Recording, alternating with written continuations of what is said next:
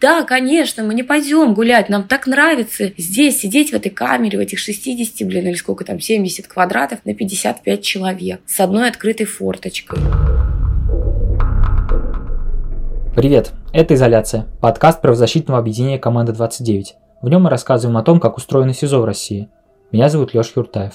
Этот подкаст мы делаем вместе с сообществом «Она развалилась» и продюсером Димой Окрестом. Вы когда-нибудь задумывались о том, сколько женщин сидят в СИЗО? На 2019 год, когда количество заключенных в России снизилось до исторического минимума, в изоляторах содержались почти 9 тысяч женщин, а всего на начало 2019 года в учреждениях ФСИН числится 45 тысяч женщин.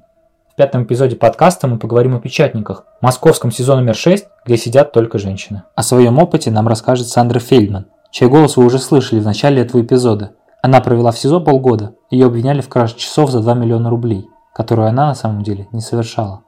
Но прежде чем перейти к интервью, давайте вспомним, как в Москве вообще возник женский изолятор и кто в нем побывал. Еще в 1987 году на месте изолятора располагалась женская лечебница, где лечили зависимых от алкоголя. В 1993 году учреждение закрыли, а на его базе открылся женский следственный изолятор на 810 мест. Собеседники команды 29 вспоминали, что в нулевые и десятые среди надзирателей даже оставались люди, которые когда-то работали в лечебнице. Из-за специфичной формы с башнями изолятор называют «желтой бастилией». Хотя не только из-за формы, но и из-за неприступности. Все окна из камер выходят во двор. А бежать из СИЗО пытались всего лишь один раз, в 2016 году, но попытку тут же пресекли. Бежавшим оказался предводитель банды черных риэлторов, мужчина 1981 года рождения, которого обвиняли в убийствах ради того, чтобы отобрать недвижимость. Хотя следственный изолятор и предназначен только для женщин, но здесь есть и мужские камеры. В них сидят бывшие сотрудники силовых структур.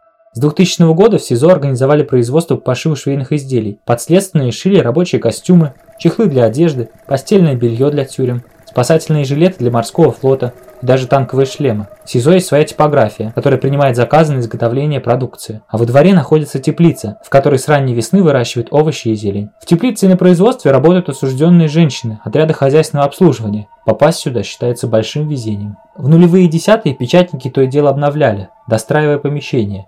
Например, в изоляторе построили свою хлебопекарню, ангар для хранения овощей, а еще переоборудовали две общие камеры для содержания женщин с детьми. Для них же построили, а затем обновили детскую площадку. В СИЗО могут находиться матери с детьми, которым еще не исполнилось трех лет. Когда женщину отправляют в колонию, ее ребенка должны забрать родственники, либо его отправят в детский дом. За почти 25 лет работы СИЗО через него прошли много известных фигурантов. Сейчас, например, там находятся сестры Хачатурян. Печатниках в разное время побывали летчица Надежда Савченко, предпринимательница Евгения Васильева и майор Денис Евсюков, который устроил стрельбу из пистолета в московском супермаркете. Но самый громкий случай произошел в 2012 году. После акции в храме Христа Спасителя в СИЗО оказались три участницы группы Pussy Riot – Надежда Лаконникова, Мария Алехина и Екатерина Самуцевич. Адвокаты подследственных рассказывали, что арестантки находились в спецкамерах, рассчитанных на 3-4 человека. Как писали «Известия», сокамерницы Riot не были убийцами-наркоманками. Большинство из них проходило по статьям о мошенничестве. Адвокаты подследственных говорили, что первое время до их подзащитных не доходили продукты, а вначале и другие арестантки были недовольны соседством девушками из Пусирай. Но причиной была не акция в храме Христа Спасителя, а действия сотрудников СИЗО. Каждый шаг участниц Пусирай фиксировали на видеокамеры. Сокамерницы, попадающие в объектив, боялись, что потом их лица появятся в интернете. Адвокаты Пусирай считали, что действия сотрудников СИЗО – это один из методов оказания психологического давления на девушек. Сотрудники ФСИН говорили, что это обычная мера. Видеорегистраторы на груди у надзирателей Практика против физического насилия. Но не все попадают в четырехместную комнату. Кто-то отправляется в камеру на 40 человек, в которой иногда сидит и больше людей. Так случилось с героиней нашего эпизода, Сандрой Фельдман, которая попала в сезон номер 6 в 2017 году. Знакомая девушка обвинила ее в краже часов за 2 миллиона рублей, а пока шло следствие, Сандру внезапно отправили в печатники. Позже оказалось, что никаких часов и не было. Ее выпустили из СИЗО через полгода а дело развалилось. Мы поговорили с Андрой о том, как не сломаться в изоляторе, когда попадаешь туда по ложному обвинению, и как вести себя людям, которые оказываются в камере впервые. Сандра, могла бы ты вспомнить свои первые дни в СИЗО? Я попала в СИЗО в шоковом состоянии. Я просто думала, что сейчас это все закончится. Сейчас вот откроется дверь, сейчас меня опросят, возьмут у меня отпечатки пальцев, сфотографируют меня в этом ужасном виде, потому что меня очень долго держали в УВД, то ли 5, то ли 6 дней. К сожалению, все так быстро не закончилось. И я стала как-то вот осваиваться на территории, на которой оказалась. Меня отвели в камеру. Это был карантин. Это та камера, в которой заключенных держат перед тем, как расформируют. Мне так, если можно так сказать, повезло и, и долго в карантине не держали, потому что это были адовые условия. Просто грязь, забитый туалет э, в виде дырки в полу и одна раковина. И нас в этом карантине было где-то семь человек. Я попала в камеру там, где были в основном экономические преступления. А расскажи про условия содержания. Что из техники было в твоей камере?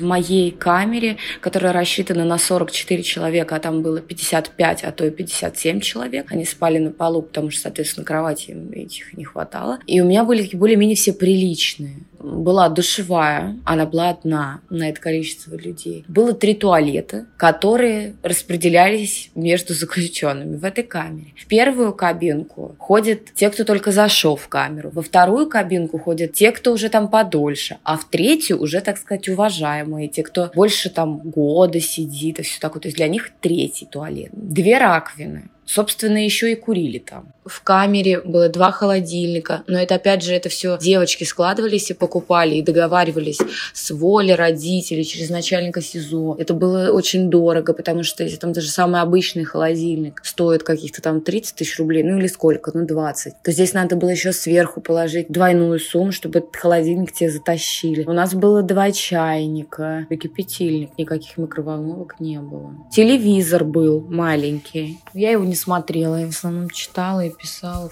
что. Нарушений было много. Я их передавала через своего адвоката, потому что все, что я писала, как только это выходило за территорию камеры, все это пропадало. Никуда это не выходило из СИЗО. Были драки, но они происходили просто уже из-за того, что с ума. Это в основном у старших происходило, потому что некоторые женщины по три года сидят в СИЗО. Это же намного тяжелее, и время дольше тянется на зоне. Они хотя бы передвигаются и ходят ходят, они делают какую-то работу, и время летит. А здесь ты просто лежишь как овощ. Лежишь, ходишь по этой камере туда-сюда. А какой распорядок дня у вас был? Что вы делали в свободное время?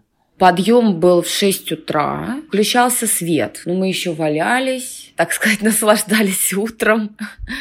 Я где-то уже там занимала очередь, и в 7 я шла в душ, потом быстренько заправляла свою кровать, шла завтракать. И у нас была проверка. Мы все по очереди выходили из камеры, все это количество, толпа этих людей. У нас была перекличка. Собственно, мы обратно возвращались. Кто-то, кто имел абонемент, ходил в спортзал. Опера не очень любили вот это вот, чтобы их напрягали. Это им надо вывести, спустить на другой этаж, караулить там в этом спортзале. Ну, хотя он закрывается, они все равно уходили в этот момент по своим делам. Но они вообще такие ленивые там работают. Им лень гулять выводить. Я за полгода, по-моему, два раза гуляла, и у меня потом, когда я всю эту историю, так сказать, закончила, я очень долго ходила, потому что у меня ноги не могли вообще понять, что с ними было эти шесть месяцев. Ну и чтобы как бы лишний раз нас не дергали в камере, приходилось идти на уступки этим операм, и если они говорили, что если вы сегодня не пойдете гулять, то завтра в Синовской проверке не будет. И, и все такие, да, конечно, мы не пойдем гулять, нам нам так нравится здесь сидеть в этой камере, в этих 60, блин, или сколько там, 70 квадратов на 55 человек с одной открытой форточкой. Потому что после каждой этой проверки такие убытки. Они э, все это раздербанивают, знаете, вот вплоть до трусов. Все. Ну, это ужас. Иногда подследственные жалуются на плохое питание в изоляторах. А как было у вас?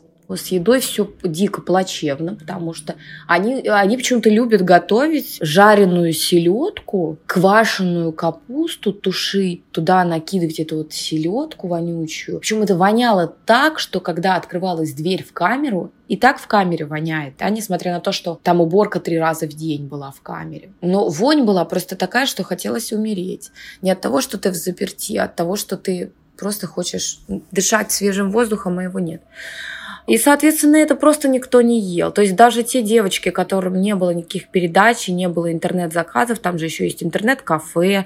Только вот есть у тебя деньги, и будешь ты нормально питаться. Нет денег, будешь есть жареную селедку, квашеную капусту, а потом всех пучит. Потом этот хлеб, который они выдают, они добавляют туда гормоны. У девочек начинают волосы там это всюду расти, знаете, на тех местах, на которых даже и не должны расти. Все начинают пухнуть, как голубки. Я помню, что мы один раз этим хлебом накормили голову, голубя, который был на карнизе, и через какое-то время его просто разорвало. Это я не выдумываю, это действительно так было. Как-то я решила попробовать кашу, потому что я все время заваривала вот эту быструю приготовление кашу, и мне хотелось просто, ну, водой, соответственно. И мне хотелось каши такой правильно сваренной. И, в общем, я потом пожалела. У меня там был червяк, и когда пришла проверка, я оставила, значит, свою тарелочку с этим червяком и говорю, а вы, а вы видели, что в каше? Они говорят, ну, ой, какой кошмар, заберем на экспертизу. Ну и, соответственно, все это замяли, всю эту историю, им же это все невыгодно. И наша традиционная рубрика «Советы от людей, которые побывали в СИЗО, людям, которые могут в любой момент оказаться в изоляторе». Сандра, дай главный совет.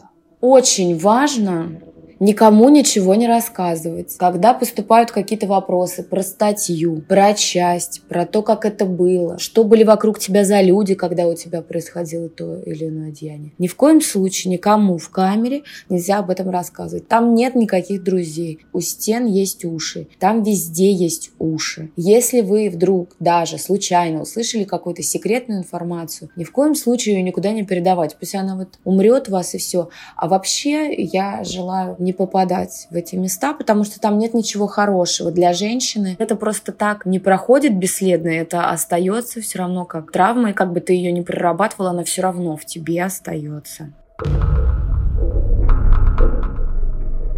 Это был подкаст правозащитного объединения «Команда 29».